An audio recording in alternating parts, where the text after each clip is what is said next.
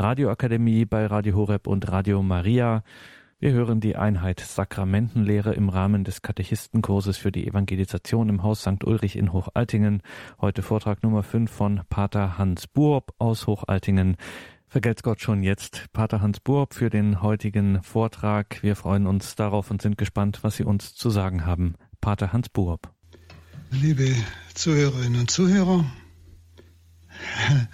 hört sich gerade so schön an, was Sie uns zu sagen haben. Ich sage Ihnen einfach, die Lehre der Kirche, die ganze Erfahrung mit diesem wunderbaren Sakrament, das ja Jesus bei Schwester Faustina das Sakrament der Barmherzigkeit nennt und vor allem auch, was die Schrift dazu sagt. Die Versöhnung mit Gott ist eigentlich, könnte man fast sagen, der Grund, warum es eigentlich Religionen gibt. Auch andere Religionen haben immer versucht, von diesen Göttern, je nachdem, was für eine Religion war, Versöhnung zu bekommen. Sie hatten oft Angst, sie haben oft große Opfer dargebracht, um diese Götter zu versöhnen. Nicht? Also es ist ein Uranliegen des Menschen, sich mit Gott zu versöhnen. Und dieses Geheimnis der Versöhnung mit Gott durchzieht die ganze Heilsgeschichte des Alten wie des Neuen Testamentes. Und der Höhepunkt dieses Geheimnisses der Versöhnung mit Gott, ich möchte sagen, die höchste Erfüllung all dieser Sehnsüchte der Menschen erfüllt sich in der Erlösungstat Christi, die uns im Bußsakrament ja aufbewahrt ist, zugesprochen wird. Das Bußsakrament ist gleichsam die Hochform der Erfüllung dieser Sehnsucht nach Versöhnung mit Gott, das in allen Generationen, in allen Völkern zu finden ist, diese Sehnsucht. Nun schon im Alten Testament, das ja Israel in die besondere Nähe Gottes brachte, verlangte, dieses Alte Testament verlangte von diesem Volk Heiligkeit. In Deuteronomium 7,6 heißt es, denn ein Jahwe, deinem, deinem Gott, geheiligtes Volk bist du. Und was stört diese Heiligkeit? Die Sünde. Und die Sünde störte auch diesen heiligen Bund und sollte deshalb im Bundesvolk nicht geduldet werden im Alten Testament. In Deuteronomium 13.6 heißt es, Du, so sollst du das Böse aus deiner Mitte austilgen. Und am schärfsten ging man gegen jene Art der Sünde vor, die den Bund am empfindlichsten verletzten, nämlich durch die Vernichtung dessen, der den Bund gebrochen hat, der also das Böse getan hat. Und eine weitere Weise der Bestrafung war, der weitgehende Ausschluss des Übeltäters aus der Heilsgemeinschaft seines Volkes, als der Übeltäter gleichsam ausgeschlossen wurde. Und so haben besonders die Propheten zur Buße aufgerufen, zu dieser Umkehr, zu dieser Versöhnung mit Gott. Und Johannes, der Täufer, der ja an der Schwelle des alten Bundes zum neuen Bund steht, bereitete ja die Herzen der Menschen auf das Kommen des Gottesreiches vor. Das war ja seine Sendung. Und in Markus 1,14 heißt es ja, Johannes sagt, lasst euch taufen, bekehrt euch, damit eure Sünden vergeben werden. Damit eure Sünden vergeben werden. Also, dieses Geheimnis der Versöhnung mit Gott durchzieht den ganzen alten Bund. Und noch mehr erscheint der neue Bund, zu dem Gott ja die Menschheit in der Kirche Christi berufen hat, als Bund der Sündenlosigkeit und Heiligkeit. Das sagen schon die Propheten voraus. Jeremia 31, 34 heißt es, Sie alle werden mich erkennen, klein und groß, spricht Yahweh, denn ich vergebe ihre Schuld und denke nicht mehr an ihre Sünden. Also der Prophet hat bereits vorausgesagt, dass wirklich diese Stunde kommt, ich vergebe ihm die Schuld und denke nie mehr daran. Und beim Propheten Ezechiel 36, 25 bis 27 lesen wir, ich werde euch ein neues Herz geben und einen neuen Geist in euer Inneres geben. Ich will bewirken, dass ihr nach meinen Satzungen wandelt und meine Vorschriften beobachtet und danach handelt. Ich will bewirken. Er wird es tun. Also Beide Propheten sprechen von Zukunft. Das, was sie da meinen, ist uns in einer ganz tiefen Weise im Neuen Testament geschenkt.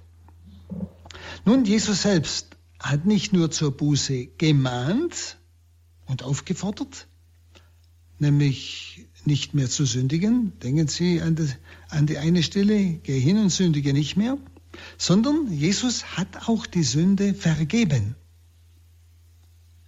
In Lukas 5, 20 und 27 haben wir so eine Stelle. Geh hin, deine Sünden sind dir vergeben. Und seine Krankenheilungen waren ja ein Beweis dieser seiner Vollmacht. Bei Matthäus 9, 2 bis 8 lesen wir ja, aber damit ihr erkennt, dass der Menschensohn die Vollmacht hat, Sünden zu vergeben, sagte er zu dem Gelähmten, steh auf und geh. Wenn Sie die Sündenvergebung, das kann man ja nicht, wie soll ich sagen, sehen. Aber dass der Gelähmte aufsteht und geht, das kann man sehen. Und Jesus will sagen, wenn ich das kann, dann dürft ihr glauben, dass ich auch Sünden vergeben kann. Er bringt also hier ein ganz praktisches Bild von dieser Heilung des Gelähmten, um den Menschen zu zeigen, dass er Sünden vergeben kann.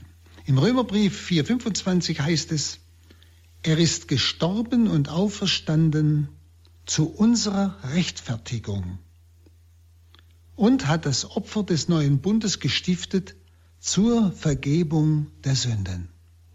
Also das war das Ziel der Erlösung, die Vergebung der Sünden. Das steht bei Matthäus auch 26, 28. Und nach seiner Auferstehung hat er seinen Jüngern den Heiligen Geist mitgeteilt und ihnen die Vollmacht gegeben, Sünden nachzulassen. Bei Johannes 20, 19 bis 23. Nicht, er hauchte sie an und sprach, empfanget den Heiligen Geist, wenn wir die Sünden nachlassen, sind sie nachgelassen. Wenn ihr sie nicht nachlasst, dann bleiben sie behalten. Also ein sehr eindeutiges Wort. Und er hat ihnen den Auftrag gegeben, diesen Zwölfen, in seinem Namen allen Völkern Buße und Verzeihung der Sünden zu verkünden. In Lukas 24, 47. Allen Völkern Buße und Verzeihung der Sünden zu verkünden. Also die Zeit ist da, Gott ist bereit zu vergeben. Und zwar in diesem Sakrament der Buße. Und Petrus hat diesen Auftrag Gleich erfüllt am ersten Pfingstfest, Apostelgeschichte 2,38. Petrus sagte, bekehrt euch und ein jeder von euch lasse sich taufen auf den Namen Jesu Christi zur Vergebung der Sünden. Dann werdet ihr die Gaben des Heiligen Geistes empfangen. Dann, wenn die Sünden vergeben sind, seid ihr fähig, Heiligen Geist zu empfangen. Also das ist eine Voraussetzung, ganz eindeutig. Vielleicht ist deshalb heute so, so wenig Heiliger Geist wirksam oder spürbar überall in allen Bereichen, weil weit wir zu wenig mehr unsere Sünden vergeben lassen von Gott. Nun, Sündennachlass geschieht grundlegend einmal in der einen Taufe zur Vergebung der Sünden, also in der Taufe.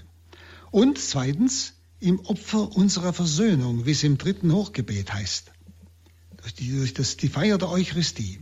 Aber darüber hinaus vor allem im eigenen Sakrament der Buße. Nämlich damit die Gläubigen die Sünden, die sie ja nach der Taufe begangen haben, erneut in die Versöhnung mit Gott bringen können und so diese Gnade der Taufe ja nicht behindert wird, sondern wieder fließen kann. Das ist ja die Gnade der Heiligung. Ist die Gnade der Gotteskindschaft. Der heilige Ambrosius, der Bischof von Mailand, der spricht von dem Wasser der Taufe und von den Tränen der Buße, so drückt er es aus. Das Wasser der Taufe und die Tränen der Buße, das Bußsakrament. Nun, dieses Nein zur Sünde, das ja im Bußsakrament geschieht, ich bereue und sage Nein zur Sünde. Dieses Nein zur Sünde und das Ja zur Heiligkeit ist etwas Wesenhaftes, was die Kirche konstituiert. Etwas Wesenhaftes. Das gehört zur Kirche. Nein zur Sünde, Ja zur Heiligkeit. Ja, da können, können wir gleich mal wieder bei uns selber nachfragen, wie sieht's bei mir aus? Steht bei mir ganz klar ein Nein zur Sünde und ein Ja zur Heiligkeit. Das konstituiert die Kirche. Christus hat die Kirche geliebt und sich für sie hingegeben, um sie zu heiligen, indem er sie reinigte im Wasserbad durch das Wort. Er wollte sich selbst die Kirche herrlich zuführen, ohne Flecken oder Runzeln oder dergleichen, sondern heilig und makellos. So schreibt Paulus im Epheserbrief 5, 25 und folgende. Jesus Christus hat die Kirche geliebt und sich für sie hingegeben, um sie zu heiligen. Nicht? Und warum ist Christus Mensch geworden? Warum hat er die Kirche gegründet? Eben um uns zu heiligen, das heißt um uns im Sakrament der Buße die Chance der Vergebung zu geben, damit wir fähig werden, überhaupt die ganze Gnade Gottes empfangen zu können. Nun, um dieser Erwartung Christi zu entsprechen, nämlich, dass wir geheiligt werden, gereinigt, um dieser Erwartung Christi zu entsprechen, strebt die Kirche danach, die Sünde aus ihrer Mitte zu entfernen. Also wenn der Sünder sich trotz Mahnung nicht bessern will, behandelt die Kirche, und zwar ganz am Anfang, zur Zeit der Apostel, zur Zeit des heiligen Paulus, behandelt die Kirche ihn schon am Anfang wie einen Heiden oder Zöllner. Also wie einen, der außerhalb ihrer Gemeinschaft steht. Matthäus 18, 17. Nicht? Er sei dir wie ein Zöllner oder ein, ein Sünder oder ein Heide. Nicht? Also die Kirche ist von Anfang an war darauf aus, die Sünde aus ihrer Mitte zu entfernen weil die Sünde das Heil und das Heilswirken Gottes total behindert. Also sie will sich also von denen, die Kirche will sich von denen fernhalten, Kirche, das sind wir alle, nicht das gemeint, will sich von denen fernhalten, die ihr Leben nicht christlich ordnen. So schreibt Paulus in 2 Thessalonicher 3,6. Sie will sich von denen fernhalten, die ihr Leben nicht christlich ordnen. Und überlegen Sie mal, wie viele in unserer Umgebung in einer, im christlich gesehen eigentlich in einer Unordnung leben, nicht in der Ordnung Gottes. Ob das Ehe ist oder was das immer ist. Also, die Kirche des Anfangs will mit lasterhaften Scheinkristen keinen Verkehr unterhalten. So heißt es in 1 Korinther 5, 9, nämlich, da schreibt Paulus, ich schrieb euch in dem Brief, ihr sollt mit Unzüchtigen keinen Verkehr pflegen. Ja, das sind schon massive Worte, wenn wir das alles ernst nehmen. Nicht? Dann weiß nicht, wie es dann aussehen würde. In den 1 Korinther 5,11 schreibt Paulus sogar, ich schrieb euch, ihr sollt keinen Verkehr unterhalten mit einem, der zwar den Brudernamen führt, also ein Christ, ja, der zwar den Brudernamen führt, dabei aber ein Unzüchtiger oder Habgieriger oder Götzendiener oder Lästerer oder Trunkenbold oder Räuber ist. Ihr sollt da mit denen keinen Verkehr unterhalten, also gar keine Beziehung. Mit einem solchen sollt ihr nicht einmal zusammen essen, sagt Paulus. Wenn sie das laut sagen würden, nicht, dann würde man sie Fall fast kreuzigen oder steinigen mindestens. Paulus überantwortet sogar einen solchen Sünder, und er nennt sie ja nicht, Unzüchtige, Habgierige, Götzendiener, Lästerer, Trunkenbolde, Räuber.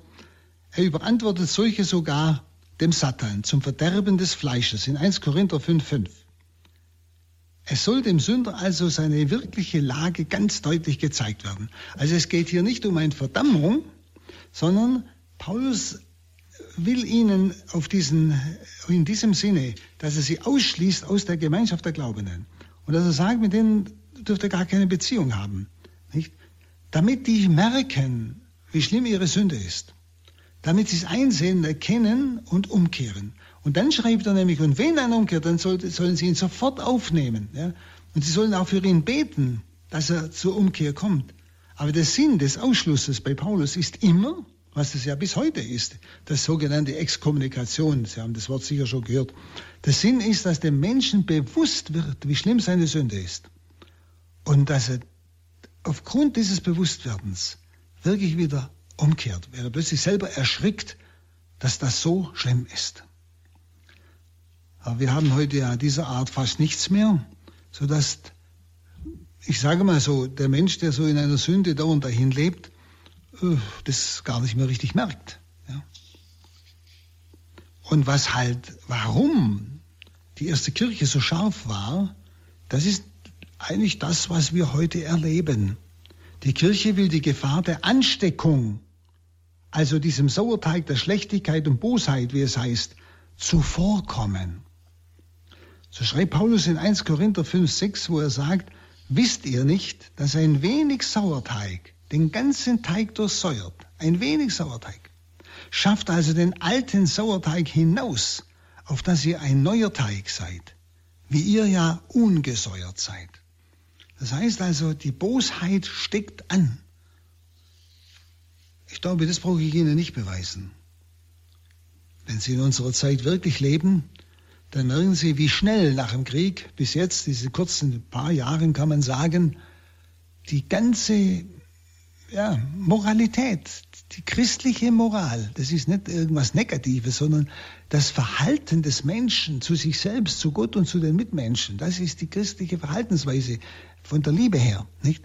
Dass die ganze christliche Moral unwahrscheinlich schnell abgesunken ist.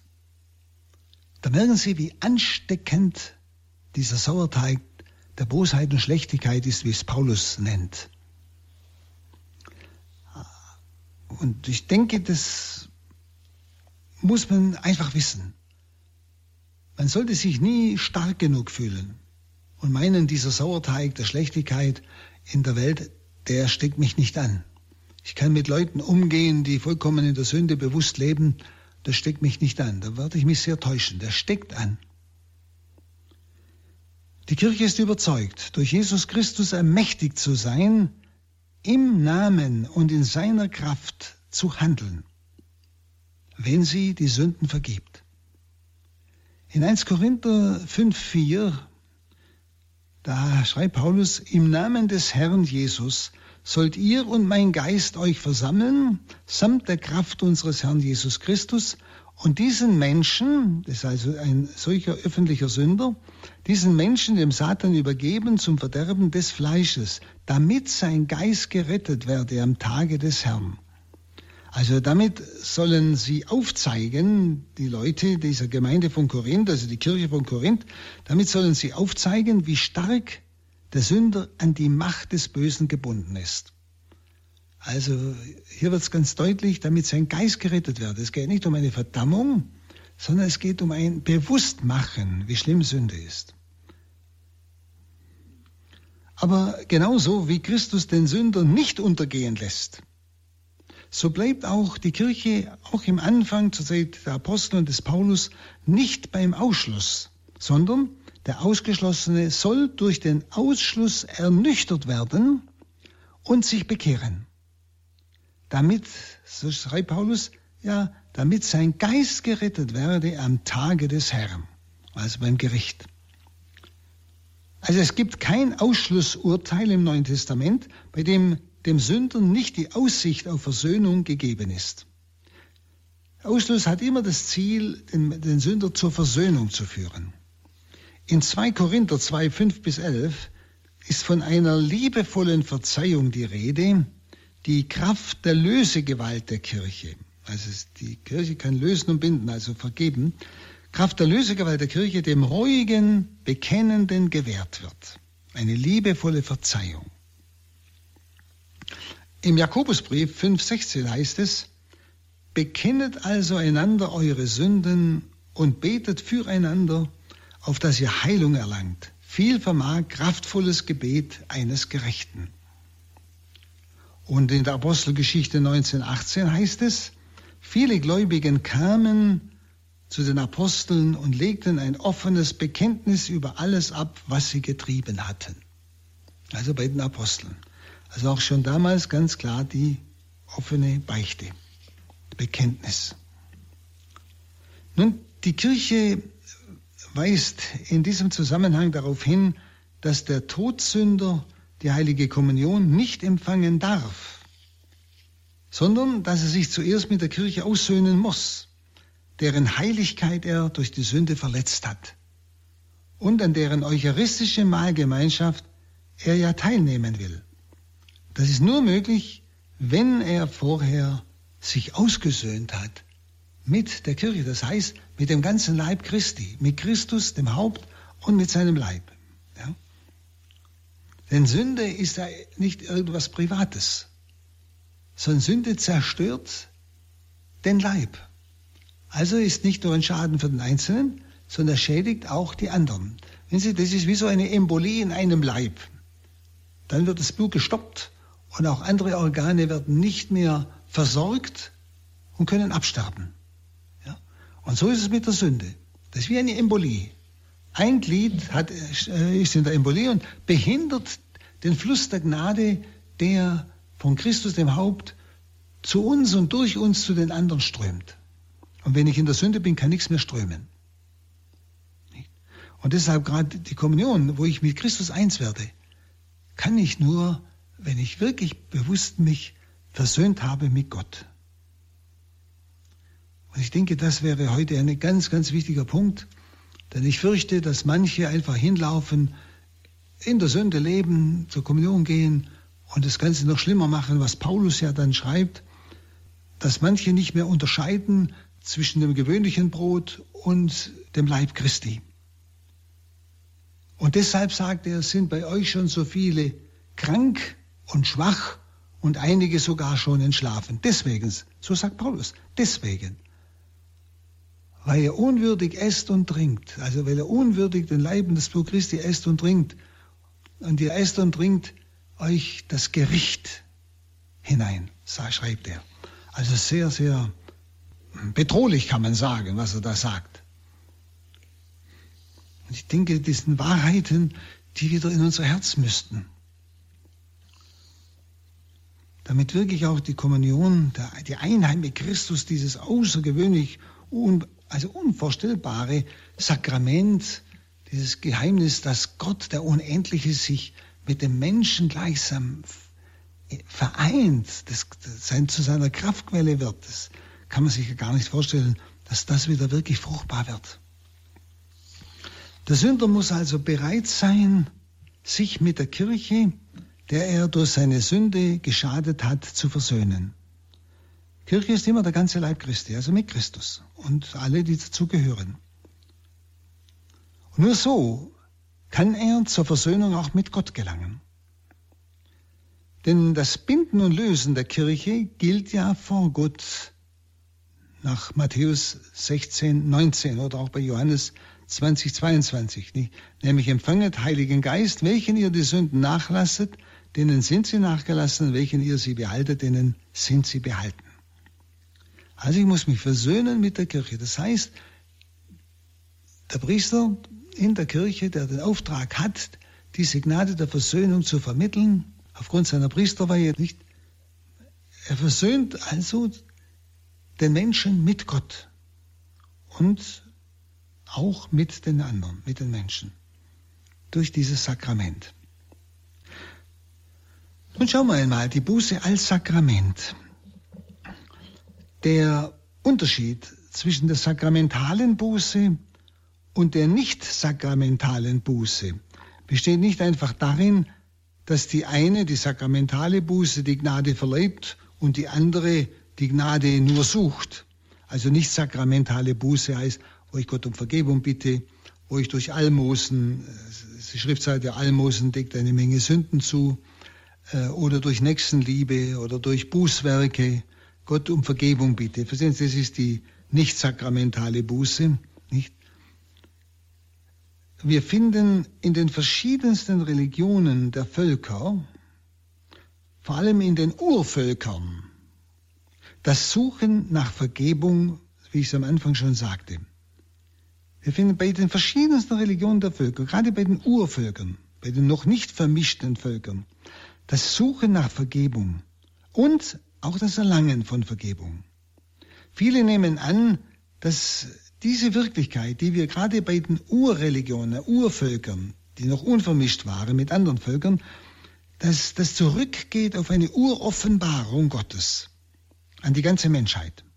Also auf ein Überlieferungsgut, das im Alten Testament im sogenannten Protoevangelium, also der Verheißung eines künftigen Siegers und Sieges über die Schlange angekündigt ist. Feindschaft will ich setzen zwischen dir und der Frau, zwischen deinem Nachwuchs und ihrem Nachwuchs. Nicht? Und das eigentlich verheißt letztlich Vergebung der Sünden. Nicht? Die Überwindung der Schlange, Sieger und Sieg über die Schlange, nicht? Das meint Vergebung der Sünden, also Aussöhnung mit Gott. Was der Mensch eben unter seinesgleichen erfährt, dass er nämlich schuldig wird. Das erlebt ja jeder Mensch, denke ich. Und dass er auch Erzei äh, Verzeihung erlangen kann. Das erleben wir ja auch untereinander. Das überträgt der Mensch in allen Religionen auch auf Gott. Und der Mensch hofft und hält auch für möglich. Man kann sagen, für wahrscheinlich, dass er Vergebung erhält. Er hofft, hält es für möglich, für wahrscheinlich, dass er von Gott Ver äh, Vergebung erhält. Aber eines muss man sagen, zu letzter Sicherheit kann der Mensch von sich aus, von sich aus nicht gelangen. Also von einer letzten Sicherheit, dass Gott mir vergeben hat, kann der Mensch von sich aus nicht gelangen. Dazu bedarf es der Offenbarung Gottes. Nehmen wir mal ein Beispiel. Wenn ein Kind erwachsen wird, Vater und Mutter anständig kränkt und dann meinetwegen in ein fernes Land zieht, also sich verkracht praktisch mit den Eltern, in ein fernes Land zieht, kann dieses Kind, auch wenn es zur Einsicht gekommen ist, höchstens vermuten. Es kann hoffen, es kann wünschen, dass die Eltern ihm vergeben. Aber bevor nicht ein Zeichen der Versöhnung vom Vater oder Mutter ja vorliegt, ein Brief, ein Telefonat, ein Wort, ganz gleich, ein anderes Zeichen, wird der innerste Friede fehlen. Ich bin mir immer noch nicht sicher, ob sie mir vergeben haben. Also es heißt, von drüben muss etwas kommen, ein Zeichen. Also nicht der Wunsch entscheidet, ob Gott mir vergeben hat. Und auch nicht der Wunsch beruhigt mich, sondern nur die tatsächliche Gewährung der Versöhnung. Die schenkt mir Frieden. Und folglich muss Gott aus seiner Verborgenheit heraustreten. Er, der in unzugänglichem Lichte wohnt. Er muss aus seiner Verborgenheit heraustreten und sein Urteil zu erkennen geben. Damit der Mensch erfährt, jawohl, Gott hat mir vergeben. Schauen Sie, diese Urvölker, sie haben alle gehofft, dass Gott ihnen vergibt. Israel hat gehofft, dass Gott ihnen vergibt. Aber es fehlte das, ja, dieses zustimmende Zeichen. Ich weiß es, er hat mir vergeben. Schauen Sie, er musste also aus seiner Verborgenheit heraustreten. Und das geschah durch Jesus Christus. Jesus hat gleichsam den unsichtbaren Gott, unsichtbaren Vater, den Unendlichen, sichtbar gemacht in seiner Menschwerdung. Wir konnten jetzt ja, ihn sehen, ich möchte es mal so ausdrücken, ihn hören. Ja. Und deshalb, oder dasselbe, geschieht nun auch im Bußsakrament. Jesus hat zu den Menschen gesagt, deine Sünden sind dir vergeben. Sie haben es gehört von ihm selber. Jetzt wissen sie es. Und das geschieht jetzt im Bußsakrament. Wenn Sie, wenn Jesus einfach zurückgegangen wäre zum Vater, ich frage Sie einmal, woher hätten Sie jetzt die Sicherheit, dass Gott Ihnen vergibt? Wenn Sie, ich denke oft an Christen, die das Bußsakrament nicht haben. Woher haben Sie die ganz tiefe innere Sicherheit, dass Gott Ihnen vergeben hat? Wenn Sie letztlich können Sie es nur erhoffen. Aber im Bußsakrament wird es mir zugesprochen, da höre ich es und ich weiß es. Und so bedeutet Jesus Christus für das Problem der Sünde zweierlei. Durch ihn wird der ganze, erstens einmal, der ganze furchtbare Ernst der Sünde sichtbar. Jesus hat den ganzen furchtbaren Ernst der Sünde sichtbar gemacht, nämlich, dass Gott die Sünde nicht einfach nachlässt, so billig, sondern dass Gott die Sünde aufarbeitet und aufgearbeitet hat und aufarbeiten musste im Leiden seines Sohnes. Und diese Aufarbeitung muss von der Stelle aus geleistet werden, von der die Sünde ihre Quelle hat. Und das ist der Mensch. Der Mensch hat gesündigt. Also ist Gott Mensch geworden, um im Menschen diese Sünde aufzuarbeiten. Eben indem er sie auf sich nahm in seinem Leiden. Und folglich war die Menschwerdung Jesu notwendig. Denn die Last der verschuldeten Menschheit kann auch nicht nur behoben werden durch einen Menschen, durch einen nur Menschen, sondern durch einen, der mehr ist als ein Mensch. Also menschlich gesprochen, menschlich gesprochen, hätte der Gottessohn als Mensch sogar daran scheitern können, weil der Auftrag so schwer war. Er hätte scheitern können als Mensch, denn er war ja ganz Mensch. Er wurde versucht in allem wie wir, sagt der Hebräerbrief, nicht? Und er hat ja auch gerungen um den Willen des Vaters. Nicht mein Wille geschehe, sondern deiner. Ja? Oder mein Gott, warum hast du mich verlassen? Vater, lass den Kelch an mir vorübergehen. Da spüren wir, wie er als Mensch gekämpft hat. Also menschlich gesprochen, menschlich gesprochen, hätte der Gottessohn sogar scheitern können, weil der Auftrag so schwer war. Und hier wird uns der letzte und schrecklichste Ernst der Sünde offenbar wie nirgends zuvor. Wenn Sie, wenn man denkt, dass Gott Mensch wird und dann die Sünde auf sich nimmt, wie es die Schrift heißt, die Schrift sagt sogar, zur Sünde wird, das ist fast nicht vorstellbar um dann die Sünde in seinem Tod zu vernichten. Das ist, das ist ein unbegreifliches Geheimnis. Aber wir spüren das eine, das ist das Erste. Durch die Menschwerdung Jesu ist Gott herausgetreten aus seiner Verborgenheit. Er ist hörbar geworden. Wir haben erfahren, dass er die Sünden vergibt. Und er hat uns im Sakrament der Buße ein Zeichen hinterlassen. Einmal in seinem Priestertum, an dem er die Apostel teilnehmen lässt, die das weitergeben. Diese Teilnahme eben im Sinn des Sakramentes der Priesterweihe. Und seine Vergebung ist aufbewahrt im Bußsakrament, wo nun der Priester, der ja eins geworden ist, mit dem Haupte Christus in einer, in, mit einem Ich sagen kann, ich spreche dich los von deinen Sünden. Der einzelne Mensch hört es, er weiß es jetzt, er braucht es nicht bloß hoffen, nicht bloß vermuten, nicht nur wünschen. Er weiß es. Er hat es gehört. Und zwar von einem, ja, der gleichsam Christus die, seine Stimme geliehen hat, aufgrund seines Sakramentes der Priesterweihe. Nicht? Denn ein Auftrag genügt da nicht. Das ist eine. Jesus Christus bedeutet also für, die, äh, für das Problem der Sünde einmal dass er uns den furchtbaren Ernst der Sünde sichtbar macht. Ich denke, das ist heute sehr wichtig. Und zweitens, der Sieg geschah, diese Tatsache. Der Sieg ist geschehen. Und die Vergebungsgewalt, die Christus am Ostertag als erste Frucht dieses Sieges den elf Aposteln gab,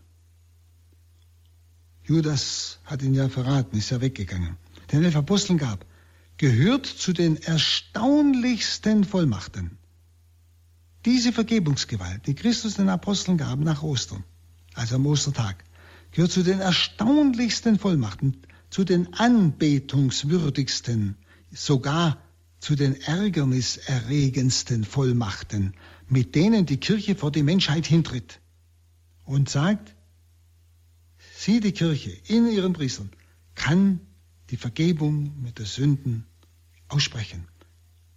Kann diese Heilswirklichkeit, dieses Heilsgeschehen durch Jesus Christus den Menschen zusprechen, dass die Sünde im Tod Jesu vernichtet wird und durch die Auferstehung Christi ihnen das vollkommene göttliche Leben wieder zurückgeschenkt wird. Denken Sie an das Wort, wer kann Sünden vergeben außer Gott in der Heiligen Schrift, nicht? Wer kann das außer Gott? In Christus ist so also die größte, verstandesmäßig unfassbarste Offenbarung von Gottes Heiligkeit für den Menschen geschehen. Die größte Offenbarung von Gottes Heiligkeit für den Menschen. Diese Offenbarung zeigt zwei Abgründe auf, von denen schon einer hätte den Menschen vernichten müssen. Nämlich ein Abgrund ruft den anderen hervor, sagt man. Nämlich der Abgrund der Gerechtigkeit Gottes, mit der er die Sünde unendlich verabscheut.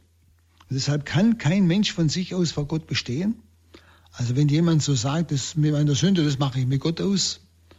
Wissen Sie, nicht ich bestimme, wie Gott vergibt. Das bestimmt Gott selbst.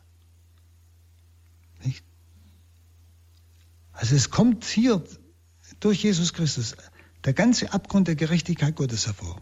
Die Sünde wurde nicht einfach nur vergeben, sie musste aufgearbeitet werden. Und Jesus hat es getan, indem er sich total erniedrigte, die Sünde auf sich nahm und die ganzen Folgen der Sünde, Leiden und Tod, vollkommen durchgetragen hat. Mit einem unwahrscheinlichen Gehorsam, deiner unwahrscheinlichen Liebe. Und da erleben wir die Gerechtigkeit Gottes.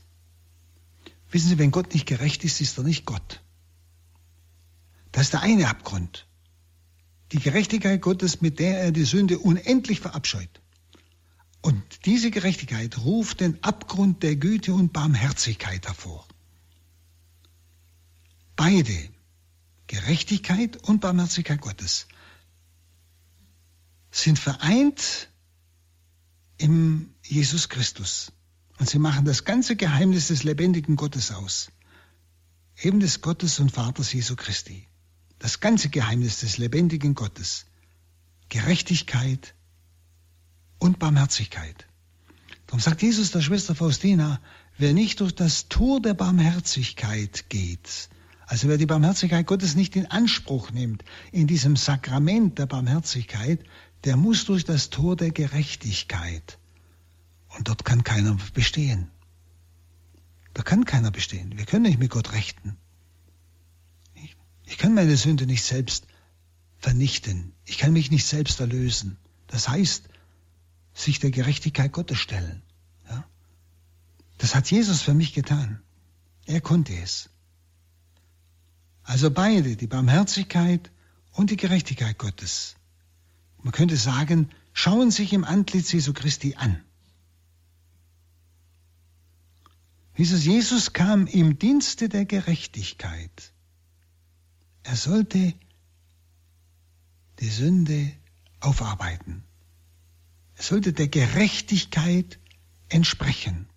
Und gerecht ist die entsprechende Strafe für bestimmte Tat. Das ist gerecht. Nicht? Und das heißt, die Sünde aufarbeiten. Jesus kam im Dienst der Gerechtigkeit. Er sollte Gott Genüge tun. Darum nahm er das Fleisch der Sünde an, nämlich die Menschennatur, die ja gesündigt hat, um es dann zu opfern. Und er kam in Knechtsgestalt, auf dass er Gehorsam lernen könnte. Denn Sünde ist Ungehorsam. Die erste Sünde war schon Ungehorsam und jede Sünde ist eigentlich Ungehorsam. Denn das Wesen Jesu des Sohnes ist Gehorsam ganz dem Vater gehören, ganz auf ihn horchen. Er sagt ja, ich kann nichts tun, was ich nicht den Vater tun sehe. Ja? Was der Vater tut, tut in gleicher Weise auch der Sohn. Es ist also ein ganz tiefer Gehorsam, aber als Ausdruck seiner unbegreiflichen Liebe zum Vater, seiner unendlichen Liebe. Also er kam in der Knechtsgestalt, auf das er Gehorsam lernen könnte. Und er kam nicht nur im Dienst der Gerechtigkeit, er kam auch im Dienst der Barmherzigkeit, um die Sünder aufzunehmen, mit ihnen zu essen und das Verlorene zu suchen und die gewagte Botschaft zu verkünden, nämlich diese gewagte Botschaft, dass im Himmel eine größere Freude ist über einen Sünder, der sich bekehrt, als über 99 Gerechte, die der Umkehr nicht bedürfen. Wenn man das bedenkt, eine größere Freude über einen Sünder, der umkehrt. Also die Gerechtigkeit, also bleibt im Recht und die Barmherzigkeit siegt dennoch. Also die Gerechtigkeit bleibt im Recht, damit Gott Gott bleibt und der Mensch seine Langmut nicht für Schwäche hält. Das ist ein Wort der Schrift. Seine Langmut nicht für Schwäche hält, sondern das ist seine Barmherzigkeit, die wartet. Die Barmherzigkeit aber sollte über alle seine Werke gehen, damit der Sünder nicht an der Gerechtigkeit sterbe, sondern lebe und die Barmherzigkeit des Herrn preise für immer und ewig, wie es der Psalm 88, 2 sagt. Also nachdem Jesus ja, dieser Gerechtigkeit entsprochen hat, kann er uns diese ganze Barmherzigkeit an, anpreisen. Wenn Sie, und es ist ja nun wirklich gerecht, wenn ich seine Barmherzigkeit annehme. Aber ich muss sie annehmen.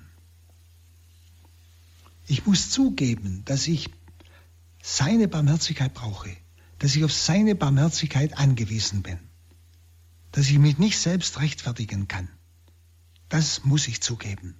Und dagegen steht oft der Stolz des Menschen. Überlegen Sie selbst einmal in Ihrem Herzen.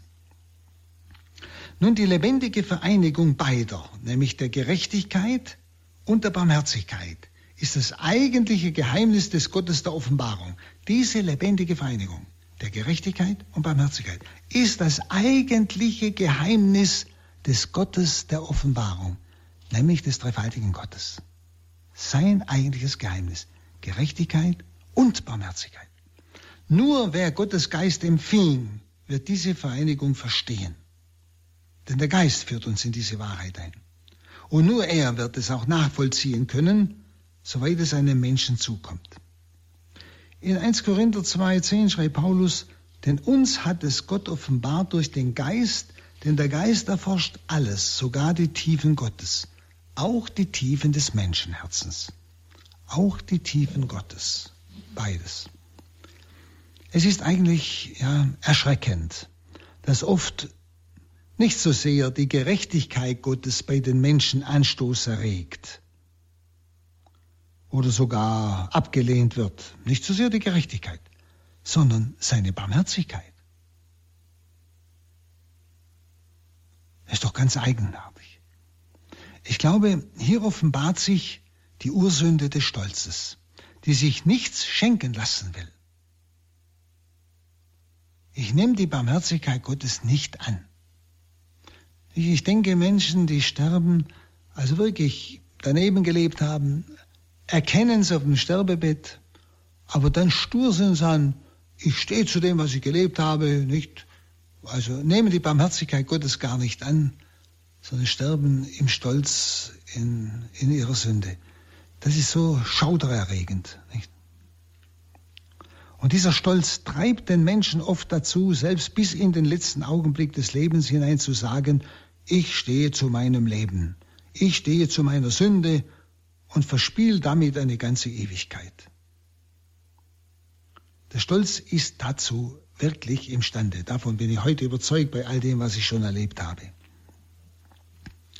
Vielleicht hat der Dichter Dante deshalb die unterste Hölle nicht durch große Hitze, sondern als eisige Erstarrung dargestellt in seiner Dichtung. Als eisige Erstarrung. Dieses Erstarren des Menschen, der sich gegen die Wärme der Barmherzigkeit Gottes wehrt im Stolz. Dieses Erstarren des Menschen, dass sie gegen die Wärme der Barmherzigkeit Gottes wird im Stolz. Vielleicht hat Dante da etwas sehr Richtiges er, erspürt. Dichter haben ja immer eine eigene Ader. Im Matthäus 11,25 sagt Jesus, ich preise dich, Vater, dass du dies den Weisen und Klugen verborgen, den Kleinen aber offenbart hast. Weisen und Klugen, das ist diese, diese äh, zehnmal Weisen, wie man so sagt, diese Superklugen. Also das heißt nicht, dass ein, ein Mensch, der was weiß oder gescheit ist, dass der da gemeint wäre. Da kann genauso ein einfacher gemeint sein. Das ist einfach dieser Mensch des Stolzes, der alles besser weiß. Du hast, du hast all das diesen Leuten, die das alles selber kapieren wollen, verborgen. Den Kleinen, die einfach offen waren, denen hast du es offenbart.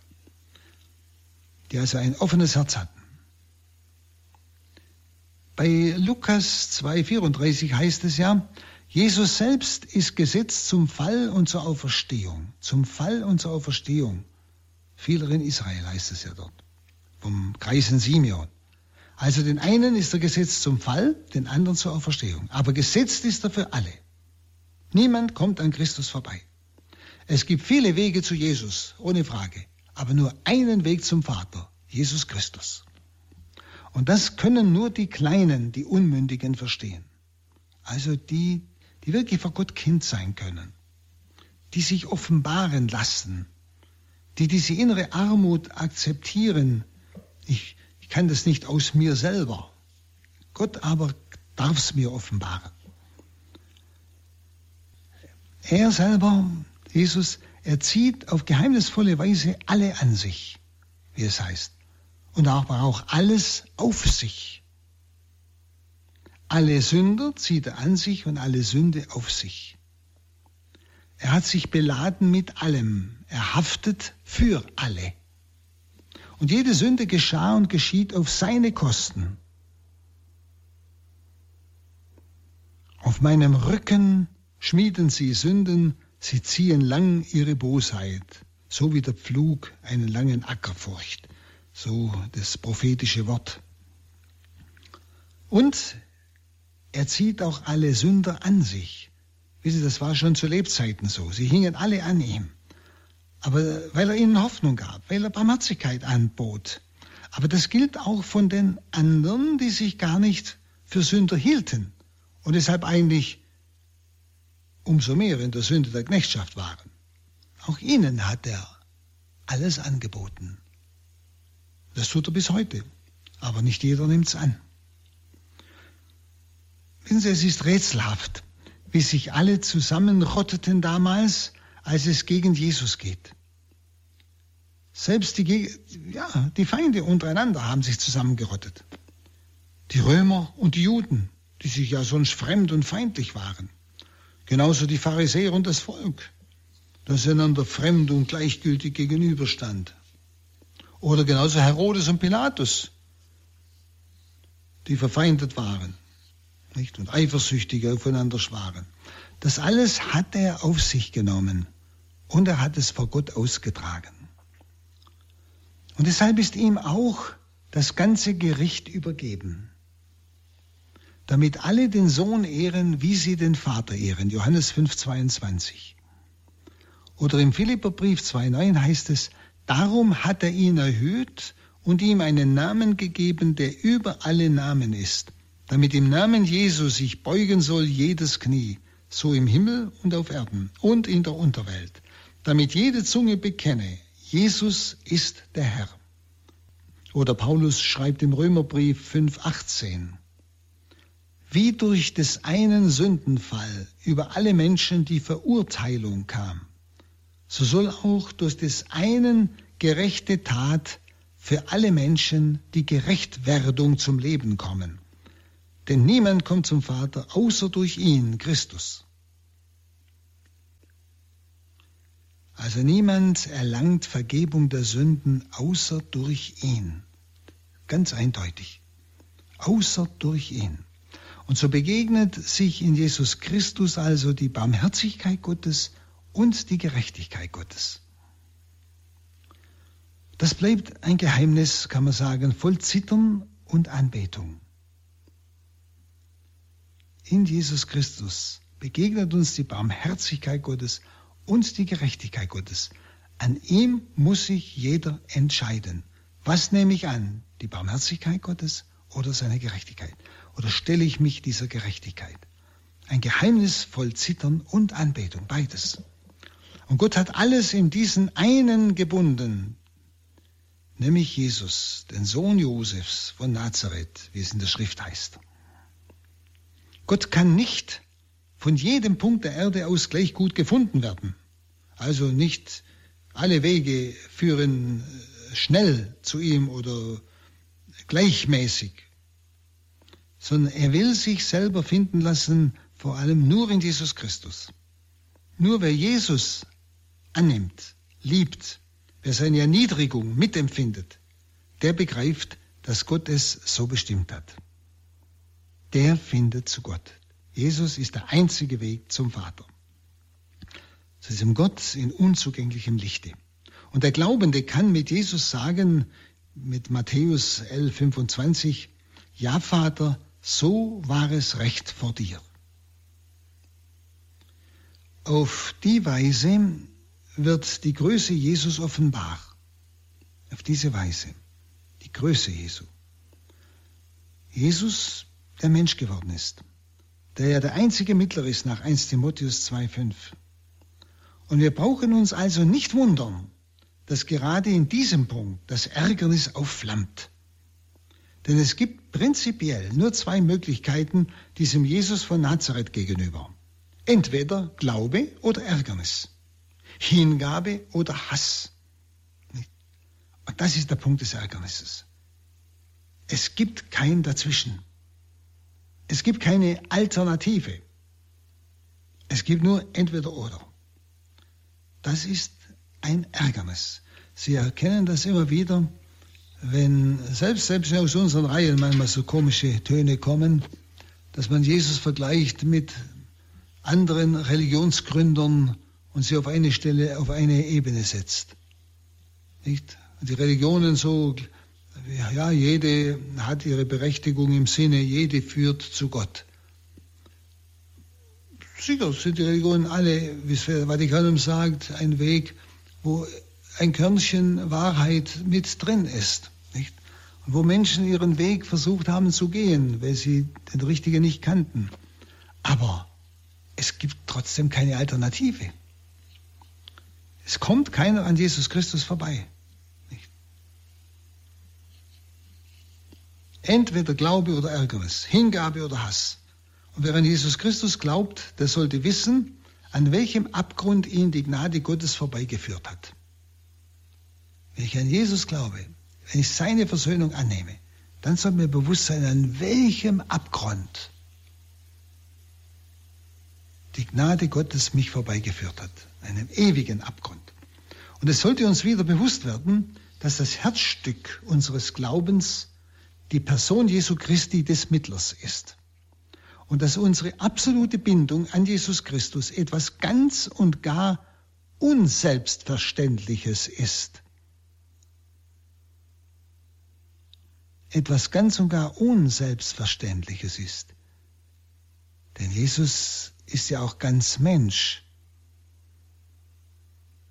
Und eine absolute Bindung an einen Menschen ist nicht einfach selbstverständlich, absolute Bindung, wo ich alles, die ganze Ewigkeit auf eine Karte setze. Wer das glauben kann, der sollte zutiefst anbeten und danken und Gott bitten, ihn in diesem Glauben zu erhalten. Denn Sie merken ja, wie viele das nicht können. Und er wird immer tiefer inne werden, wie entscheidend er zu Jesus gehört. Er wird auch spüren, dass nicht sein eigenes Heil das wichtigste Ziel ist, sondern die Ehre Jesu Christi. Denn durch unser Dasein wird vor der Welt und vor dem Vater bezeugt, Jesus allein ist der Herr, durch unser Dasein, die wir an Jesus Christus glauben und zu ihm entschieden haben. Durch unser Dasein wird bezeugt, Jesus allein ist der Herr. In ihm allein ist Heil. Auch alle, die Verzeihung erlangen, ohne Jesus zu kennen, sie leben durch ihn. Und es wird für sie eine unausdenkbare Freude sein, einmal zu sehen, wem sie diese Gnaden verdanken. Wenn das sind Menschen gemeint, die Jesus einfach nicht kennengelernt haben, die aber nach ihrem Gewissen versuchen zu leben.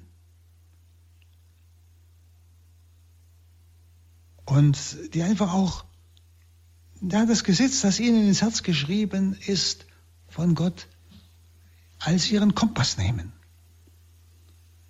Es wird für solche Menschen einmal der Ewigkeit eine unausdenkbare Freude sein, einmal zu sehen, wem sie diese Gnaden verdanken, wie viel Persönlichstes dieser Jesus für sie eingesetzt hat. Persönlichstes.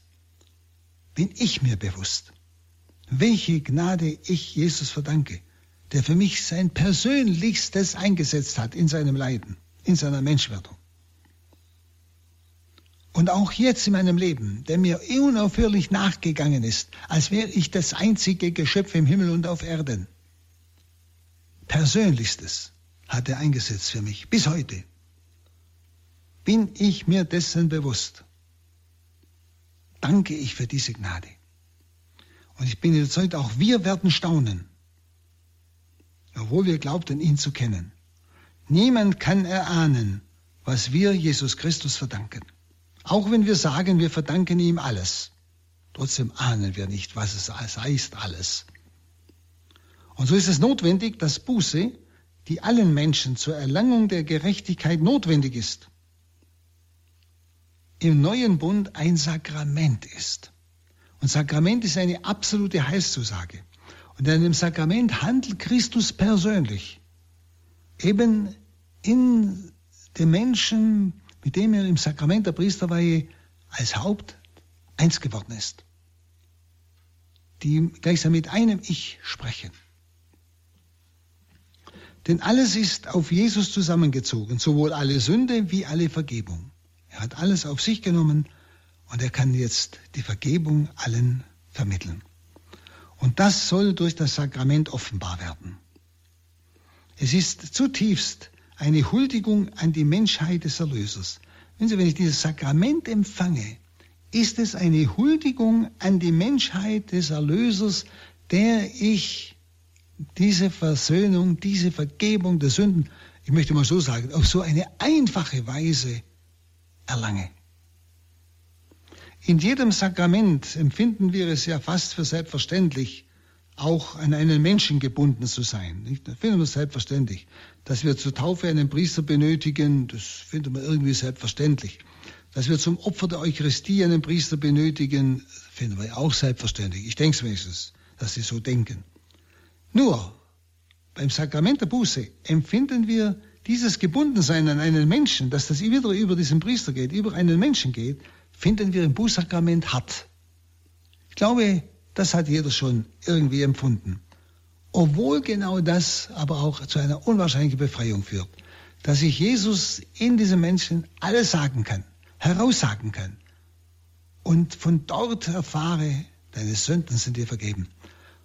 Ich erlebe gerade hier in den Kursen, wo das Bußsakrament eine so große Rolle spielt, wo die Menschen einfach spüren, das ist das Entscheidende, ein die größten Wunder der Gnade.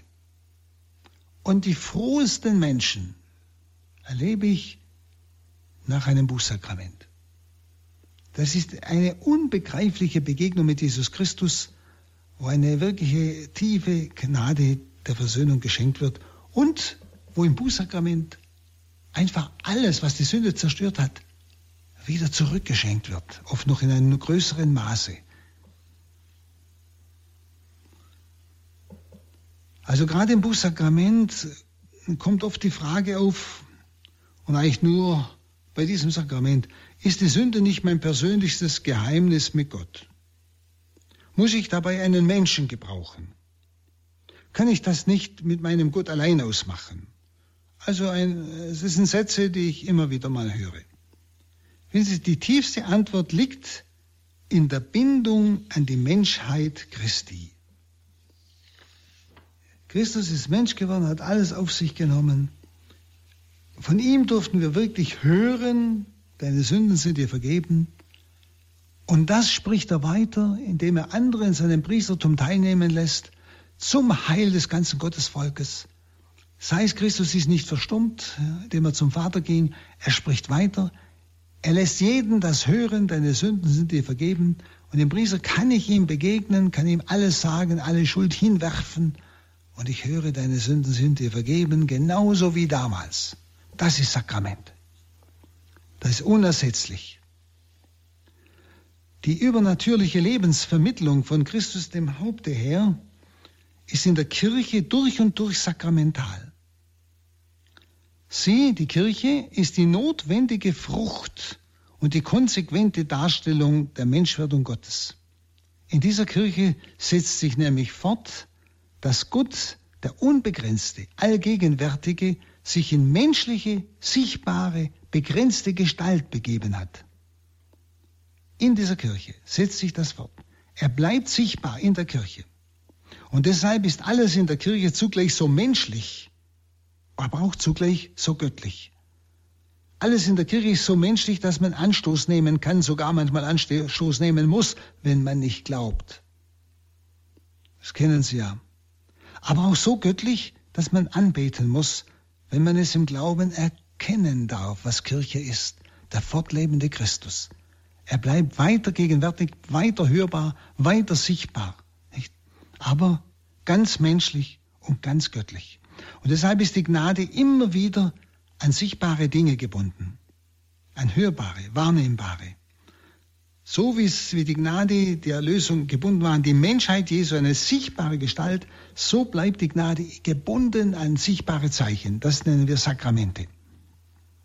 Und deshalb ist die Gnade immer wieder der, an sichtbare Dinge also gebunden, seien es Naturgegenstände wie Wasser in der Taufe, Brot und Wein bei der Eucharistie oder Vorgänge und Handlungen wie bei der Handauflegung, Krankensalbung, Vergebung oder auch Bekenntnis und Lossprechung. Es sind die Zeichen, die die Gnade zugleich andeuten und bewirken, beides. Das ist Sakrament.